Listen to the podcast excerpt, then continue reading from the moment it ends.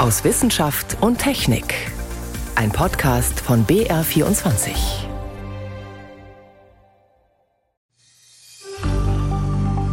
Das waren blinde Passagiere an diesem Boot, eingeschleppt mit dem Boot aus der Südsee, konnten sich aufgrund der klimatischen Bedingungen im Museum, wo es nie Winter wird, wo es nie Frost haben wird, eben halten, auch über die Zeit, über die vielen, vielen Jahre im Museum. Was für blinde Passagiere sich da im Museum getummelt haben, dazu später mehr. Außerdem berichten wir über senkrechte Landwirtschaft im Gewächshaus ohne Glas. Doch zunächst geht es um Luftschadstoffe, denen die Weltgesundheitsorganisation jetzt verstärkt den Kampf angesagt hat. Das sind drei unserer Themen. Am Mikrofon ist David Globig.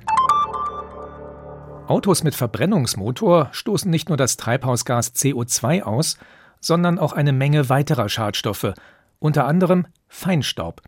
Das sind winzige Partikel, nur ein paar Tausendstel Millimeter groß.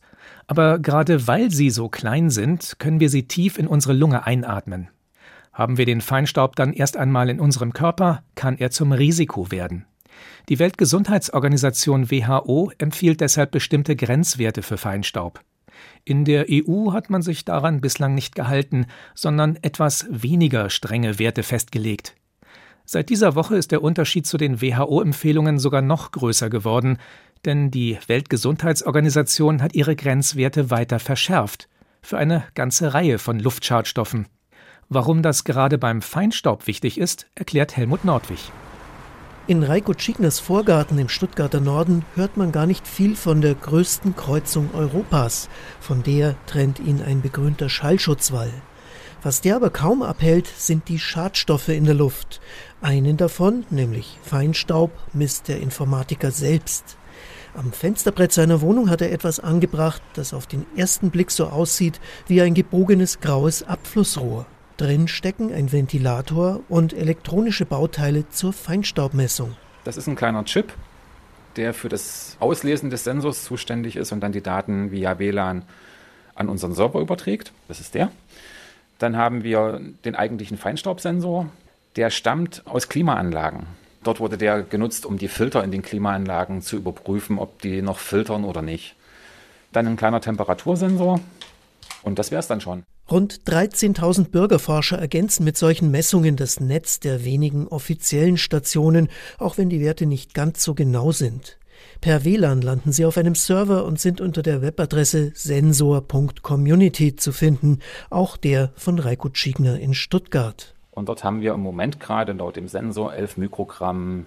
Und für eine Stadt und dafür, dass wir im Moment wahrscheinlich auch heizen, ist es eigentlich gute Luft. Nicht nur 11, sondern sogar 25 Mikrogramm Feinstaub dürfen pro Kubikmeter Luft enthalten sein, bevor Gegenmaßnahmen wie Fahrverbote ergriffen werden müssen. Das ist der EU-Grenzwert. Genauer gesagt geht es um sehr kleine Teilchen, die besonders leicht in den Körper gelangen, höchstens zweieinhalb Mikrometer groß, 20 mal dünner als ein Haar. Jetzt sagt die Weltgesundheitsorganisation WHO, 25 Mikrogramm, das ist viel zu viel. Sie empfiehlt diesen äußerst feinen Teil des Staubs auf nur noch 5 Mikrogramm pro Kubikmeter zu begrenzen. Denn große Studien haben gezeigt, Feinstaub ist wirklich eine Gefahr für unsere Gesundheit. Er wirkt nicht nur auf die Lunge, in die wir ihn einatmen, sondern auch auf den ganzen Körper. Annette Peters leitet am Münchner Helmholtz-Zentrum das Institut für Epidemiologie.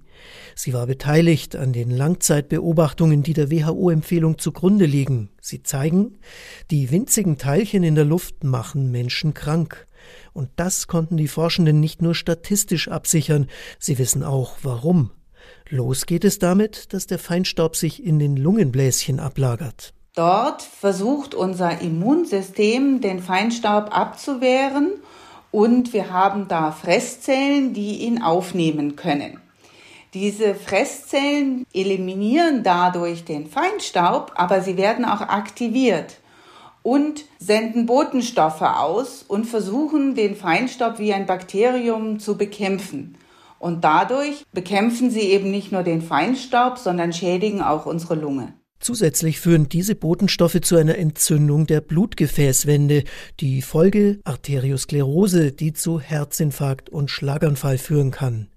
Sogar rund 15 Prozent der Corona-Toten weltweit hängen mit der Luftverschmutzung zusammen. Das zeigt eine Statistik von Thomas Münzel, dem Leiter der Kardiologie an der Uniklinik Mainz. Auch er kann erklären, warum das so ist. Das Virus braucht eine bestimmte Struktur auf der Oberfläche von Zellen, damit es sich an ihnen festmachen und sie infizieren kann. Und genau diese Struktur, der sogenannte ACE-Rezeptor, wird von den Zellen vermehrt gebildet, wenn Feinstaub in der Luft ist. Das Virus kann Zellen also bei dreckiger Luft eher infizieren. Das heißt, wo ich viel Feinstaub habe, ist die Wahrscheinlichkeit, wenn ich mit Covid infiziert wäre, dass er intrazellulär gelangt doch deutlich erhöht. Und dieses Virus gelangt dann in die Zelle, macht dort massive Entzündungsreaktionen, die zu einer Herzmuskelentzündung führen kann, zu Herzrhythmusstörungen, aber auch akut Herzinfarkte triggern können. Doch auch ohne das Coronavirus sind die winzigen Schwebeteilchen vor allem für das Herz und den Kreislauf gefährlich. Statistiken des Umweltbundesamts zeigen, durch Feinstaub sterben weltweit jedes Jahr 1,4 Millionen Menschen früher als in sauberer Luft. 27.000 in Deutschland. Und deshalb, sagt der Mainzer Kardiologe, müssen wir ja praktisch von zwei Pandemien reden. Wir haben die Covid-Pandemie und wir haben die Feinstaubpandemie. Und der sagt die Weltgesundheitsorganisation jetzt den Kampf an. Ihre neue Empfehlung entspricht den wissenschaftlich abgesicherten Daten. Es könnte aber sein, dass sogar weniger als fünf Mikrogramm pro Kubikmeter gesundheitsschädlich sind, doch das wissen Forschende noch nicht. Erst einmal müsste die EU die jetzigen Grenzwerte ändern, das fordert auch das Europäische Parlament. Schnell wird das aber wohl nicht gehen. Und vor allem müssen die Werte dann auch eingehalten werden. In den letzten beiden Jahren ist das in Deutschland beim Feinstaub gelungen. Würde man aber die jetzt empfohlenen Werte der WHO zugrunde legen, wäre das fast nirgendwo der Fall. Warum Feinstaub so gefährlich ist, Helmut Nordwig war das zu den neuen Grenzwerten der Weltgesundheitsorganisation. So langsam geht die Zeit des Jahres zu Ende, in der Salat, Tomaten und Paprika bei uns im Freien wachsen. Wer jetzt noch etwas anpflanzen und ernten möchte, der muss den Sommer sozusagen verlängern mit einem Gewächshaus. Heute sind das nicht mehr unbedingt rundum verglaste Gebäude. Angebaut wird inzwischen auch in fensterlosen Räumen mit LED-Beleuchtung statt Sonnenlicht, also in einer komplett künstlichen Umgebung. Indoor Farming, Innenraumlandwirtschaft nennt sich das dann, oder Vertical Farming, also senkrechte Landwirtschaft, weil man Beete bzw. Anbaukammern auch übereinander stapeln kann. Bei einer Tagung in Freising haben Forschende diese Woche unter anderem über Möglichkeiten und Grenzen des weiterentwickelten Gewächshausprinzips diskutiert. Renate L. hat sich diese Art von Anbau mal angeschaut. Dicht an dicht stehen in Metallregalen nur rund 20 cm hohe buschige Tomaten und Chilipflanzen. Etliche rote Früchte hängen an den Zweigen. Außerdem Küchenkräuter und Rosenwurz, eine Arzneimittelpflanze. Fenster gibt es nicht. Alles ist in violettes LED-Licht getaucht. Hier untersucht Yvonne Jüttner vom Institut für Gartenbau der Hochschule Weihenstephan Triesdorf, unter welchen Bedingungen, zum Beispiel bei welchem Licht, die Pflanzen die besten Erträge liefern. Das können Früchte sein, das können Blätter sein, das kann aber auch nur der Inhaltsstoff sein. Das ist auf alle Fälle äh, eine große Chance von solchen Indoor-Farming-Systemen, weil man die Bedingungen wirklich sehr akkurat kontrollieren kann und das eben auch ganzjährig und daran vor allem die Inhaltsstoffe auch möglicherweise gezielt anreichern kann also Arzneimittelpflanzen mit besonders hohem Wirkstoffgehalt oder Tomaten, die besonders aromatisch schmecken. Eher hochpreisige Produkte, mit denen sich der große technische Aufwand auch refinanzieren lässt. Es wird ja die gesamte Umwelt von Menschenhand gesteuert, neben dem Licht auch Temperatur, Luftfeuchtigkeit und Bewässerung, allerdings so effizient wie möglich. Wir haben ein geschlossenes Bewässerungssystem, haben viele großen Gärtnereien im Gewächshaus auch. Der Unterschied bei uns ist, dass wir durch den geschlossenen Raum das Kondenswasser wieder zurückgewinnen, durch die Entfeuchtung und durch die Kühlung und dass wir somit praktisch kaum Wasserverlust nach außen haben. Im Vergleich zum Gewächshaus über die Lüftungen hat man einen sehr hohen Wasserverlust und dadurch können wir extrem wassersparend arbeiten. Auch Nährstoffe, die die Pflanzen nicht aufnehmen, bleiben im System. Und man könnte die Effizienz noch weiter treiben, etwa mittels Automatisierung und Robotern. Aber bei aller Effizienz brauchen solche Anlagen viel Energie. Wo könnten sie dennoch ihren Platz finden? Tatsächlich sehe ich das größte Potenzial von solchen Anlagen in Regionen, die mit dem Wasser Probleme haben und Gewächshäuser vielleicht auch nicht möglich sind, weil es allgemein viel zu heiß ist oder weil die Klimabedingungen einfach nicht passen. Aber in solchen Gegenden steht entsprechend viel Sonnenenergie zur Verfügung. So viel, dass man außer an Tomaten oder Salate auch an Grundnahrungsmittel denken könnte. In einer Klimakammer der TU München steht ein Weizenfeld. Dreimal drei Meter groß und die Pflanzen sind nur 50 Zentimeter hoch. Eine spezielle Züchtung für die NASA. Außer für Raumstationen wäre dieser Weizen auch für eine Antarktis-Forschungsstation geeignet oder eben fürs sonnige Nordafrika, sagt Claudia Lucksch vom Hans-Eisenmann-Zentrum für Agrarforschung der TU München. Dort wird Weizen in großen Mengen aus Russland importiert. Wenn in Russland die Ernte einbricht, wird weniger exportiert aus Russland. Das heißt, es kann zu Engpässen in Nordafrika kommen. 2008 gab es mal so einen Fall, in dessen Zuge dann der arabische Frühling auch irgendwo im Anschluss danach kam. Das heißt, die Länder sind abhängig von Importen. Sehr helles, weißes Licht kommt von zahllosen LEDs ganz knapp über den Pflanzen. Derzeit wird untersucht, bei wie viel Licht der Weizen den besten Ertrag liefert und ein Mehl, mit dem sich gut backen lässt. Vorversuche haben gezeigt, dass er sogar 24 Stunden Beleuchtung verträgt. Damit kommen nicht alle Pflanzen zurecht.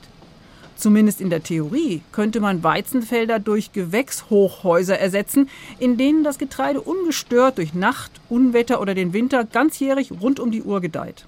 Wenn ich mal auf einen Hektar gehe und zehn Layer Hektar übereinander, dann bin ich also quasi bei einem Hochhaus, einer Fläche von 10 Hektar. In so einer Anlage könnte ich nach den Berechnungen, die mit der NASA auch gemacht worden sind, 600 ähm, Mal so viel Ertrag schaffen wie auf einem normalen Hektar draußen. Ja.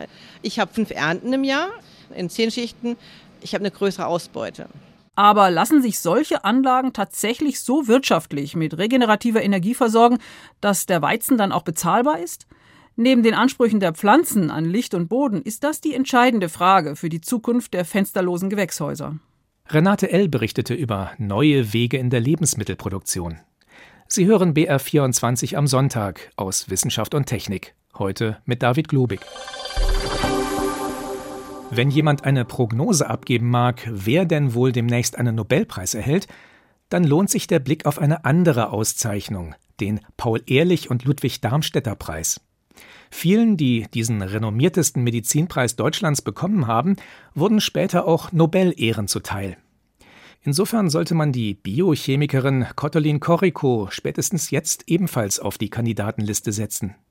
Am Dienstag hat die Paul-Ehrlich-Stiftung nämlich bekannt gegeben, Koriko erhält im März den Preis für das Jahr 2022, zusammen mit dem BioNTech-Gründerpaar Özlem Türeci und Uğur Şahin. Julia Kastein stellt die Forscherin vor, ohne die wir die Corona-Impfstoffe von BioNTech und Moderna wohl nicht hätten. I'm just happy Klar ist sie glücklich über die Erfolgsgeschichte des BioNTech-Impfstoffs gegen das Coronavirus. Viele Leute haben daran mitgearbeitet und da sollte die Aufmerksamkeit sein bei meinen Kollegen, die für die klinischen Studien zuständig waren, die, die jetzt das Produkt herstellen, die Verteilung, diese ganze Expertise. Und wenn alle gerade auf mich schauen, dann versuche ich das mit ihnen zu teilen. Auch wenn die 66 60-Jährige mit der rosa Brille ihr eigenes Licht gerne ein bisschen unter den Scheffel stellt, ohne ihre beharrliche Begeisterung wäre der Corona-Impfstoff so schnell nicht entwickelt worden. Schon als junge Wissenschaftlerin in Ungarn forschte sie an der sogenannten mRNA-Technologie, also der Grundlage für das neuartige Vakzin, und wanderte Mitte der 80er Jahre mit Mann und Tochter in die USA aus, als klar war, dass sie diese Arbeit in Ungarn nicht fortsetzen konnte. Aber auch in Philadelphia stand sie damals ziemlich allein. 1990 begann das Human-Genom-Projekt. Alle konzentrierten sich nur auf die Gene, die DNA. Ein Jahrzehnt lang ging es nur um Gentherapie. Um die mRNA-Forschung kümmerten sich nur ganz wenige Labore. Sie stand ganz im Schatten der Gentherapieforschung. Die Metzgerstochter Corrico, die in einem Lehmhaus ohne fließendes Wasser aufgewachsen ist, ließ sich nicht beirren. Ihr Ansatz? Die RNA-Moleküle, also die genetische Bauanleitung für ein bestimmtes Eiweiß, so verändern, dass sie in einer menschlichen Zelle bestimmte Prozesse auslösen. Dabei dachte Corrico damals weniger an eine Immunabwehr wie durchs Impfen, sondern an Heilung. But at that time I thought most of the disease people have is Damals sagte ich, die häufigsten Krankheiten, das sind doch Verletzungen, gebrochene Knochen oder Verbrennungen an der Haut. Und dafür brauchen wir keine komplett neue Gentherapie. Aber wenn wir herausfinden, welches Eiweiß die Heilung beschleunigt, können wir die mRNA lokal anwenden, sodass dieses Protein genau dort entsteht und haben dann die Heilung. Es gab viel Skepsis und keine Forschungsgelder. Ihre Stelle als Research Assistant Professor an der University of Pennsylvania, eine Art Juniorprofessur, nicht verlängert.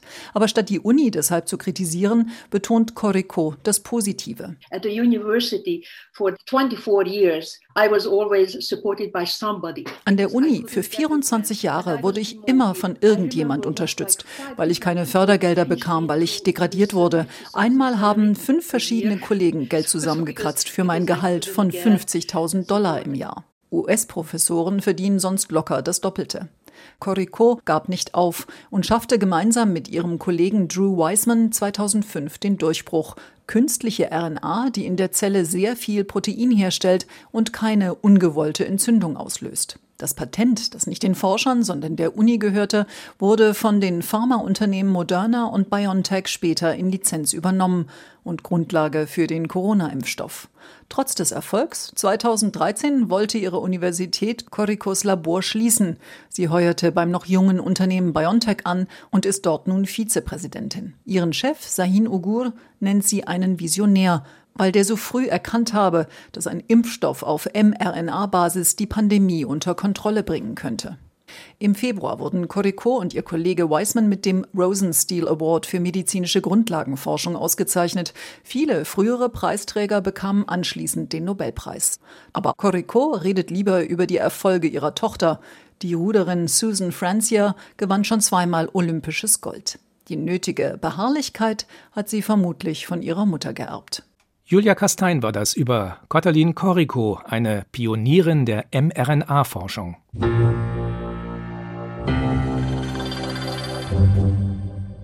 Es gibt Projekte, die kommen einfach nicht aus den Schlagzeilen.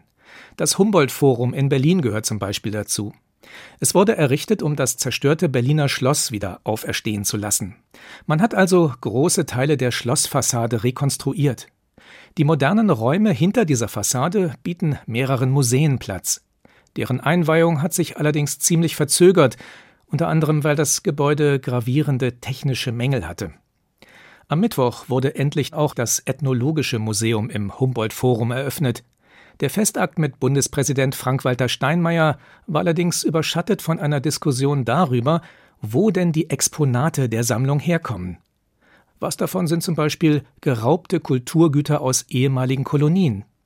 Umstritten ist das auch bei einem der wichtigsten Ausstellungsstücke, dem Louvre-Boot. Das riesige Auslegerboot hält die Museumsleute aber nicht nur dadurch auf Trab, wie Priska Straub erfahren hat. Sie konnte das Museum schon ein paar Tage vor der Eröffnung besuchen. Noch liegt das Louvre-Boot in einem Wagen halbdunkel. Licht setzt dem wertvollen Stück nämlich zu. Doch es gibt noch eine andere Gefahr. Sie lauert unscheinbar in abgelegenen Ecken und Ritzen. Und das sind Schädlinge. Das über 15 Meter lange Prunkstück aus Ozeanien mit den beiden gehissten Segeln besteht komplett aus Pflanzenmaterial.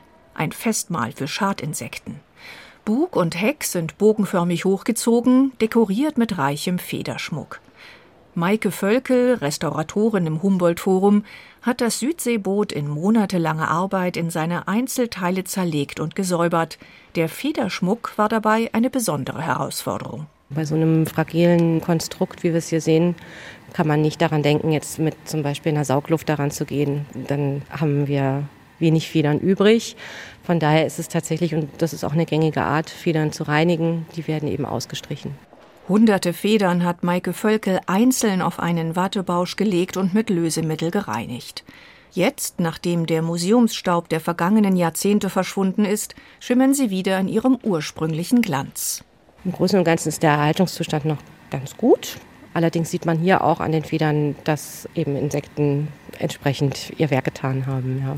Ich finde das ja auch sehr dekorativ, aber ich blicke da wieder mit einem ganz anderen Auge drauf, weil Material wie Federn sind hochgradig gefährdet durch Befall von Schadinsekten insbesondere. Ist das sicherlich wieder ein Objekt, was man besonders im Auge behalten muss. Neben der Restauratorin steht Bill Landsberger. Der Museumsbiologe der Staatlichen Museen zu Berlin hat einen scharfen Blick für unliebsame Eindringlinge. Die unterschiedlichen organischen Materialien in der ethnologischen Sammlung sind buchstäblich ein gefundenes Fressen für Motten, Teppichkäfer und verschiedene Nagekäferarten. Seltener sind Hausmäuse und Wanderratten. Doch schon lange kommen beim Schutz von Holz, Leder, Korb und Textil keine Schädlingsbekämpfungsmittel mehr zum Einsatz. Stattdessen setzt Bill Landsberger auf Prävention. Wer sich als Besucher ein wenig umschaut, entdeckt die Schädlingsfallen, die der Museumsbiologe regelmäßig kontrolliert. Da müssen wir, glaube ich, ein bisschen in die Ecken schauen. Denn nur dort, wo sich Schädlinge wohlfühlen und ungestört verhalten können, stehen dann Klebefallen zum Beispiel für Schadinsekten am Boden. Und wenn wir hier mal reinschauen, dann sehe ich einen Papierfische. Ja, also Papierfische sind da. Aber auch das ist nicht weiter tragisch. Denn es ist ohnehin illusorisch, die Schädlinge ein für allemal loszuwerden. Sie kommen überall rein und überall durch. Abgelegene Versorgungsschächte, ein Albtraum für Bill Landsberger. Deshalb hat er schon bei der Konzipierung der Museumsräume ein Wörtchen mitgeredet. Dichte Türen, das ist ein ganz wichtiger Punkt. Also Türen müssen zur Umgebung gut abschließen und das heißt insektendicht meint ein Spaltmaß von 0,5 mm nicht zu überschreiten. Da bekomme ich immer ein Kopfschütteln von den Ingenieuren, das ist in der Praxis nicht umzusetzen, aber das ist zumindest die Richtschnur. Und natürlich kriecht nur ein Teil der Museumsschädlinge durch winzige Ritzen ins Gebäude. Andere werden direkt mit den Exponaten eingeschleppt. Die Tiere können im Verpackungsmaterial sitzen oder im Holz der Transportkisten. Manche exotische Arten reisen auf diese Weise sogar um die halbe Welt. Beim prominenten Lufboot waren es Trockenholztermiten. Bill Landsberger erkennt sie an typischen Fraß- und Kotspuren. Das waren blinde Passagiere an diesem Boot, eingeschleppt mit dem Boot aus der Südsee, konnten sich aufgrund der klimatischen Bedingungen im Museum, wo es nie Winter wird, wo es nie Frost haben wird, eben halten, auch über die Zeit, über die vielen, vielen Jahre im Museum. Die Trockenholztermiten sind inzwischen allerdings verschwunden. Eine Radaruntersuchung hat ergeben, dass es keine Aktivität mehr gibt im Holz. Bevor das Südseeboot ins Humboldt-Forum eingezogen ist, hat es jedoch vorsorglich ein paar Wochen in einem Stickstoffzelt verbracht, wo unerwünschten Mitbewohnern die Luft abgedreht wurde. Eine Stickstoffbehandlung, für die es allerdings spezielle Genehmigungen braucht, gilt bei empfindlichen Museumsstücken als Mittel der Wahl, erklärt Stefan Simon vom Radgen Forschungslabor für Kulturerbeforschung. Sie können nicht jedes Objekt tief gefrieren. Da gibt es polychrom gefasste Oberflächen, die vielleicht das nicht mitmachen, die vielleicht dann abfallen. Es gibt bei Wärmebehandlung auch 70, 80 Grad Celsius. Das macht auch nicht jedes Objekt mit. Das sanfteste Verfahren ist äh, wirklich der Stickstoff, ja, weil Sie dadurch keine mechanischen Spannungen im Objekt kreieren, die Sie bei Temperaturunterschieden unweigerlich hervorrufen. So ist das Lufboot im Humboldt-Forum jetzt bereit für die Ausstellung, trotz aller politischen Diskussionen gereinigt, schädlingsfrei, voller Charme, gut platziert. Auch wenn Bill Landsberger auf das Boot wie auf viele andere Exponate der Sammlung weiterhin ein scharfes Auge haben wird. Wie man mit Schädlingen im Museum umgeht, das war ein Beitrag von Priska Straub. So viel aus Wissenschaft und Technik. Am Mikrofon war David Globig.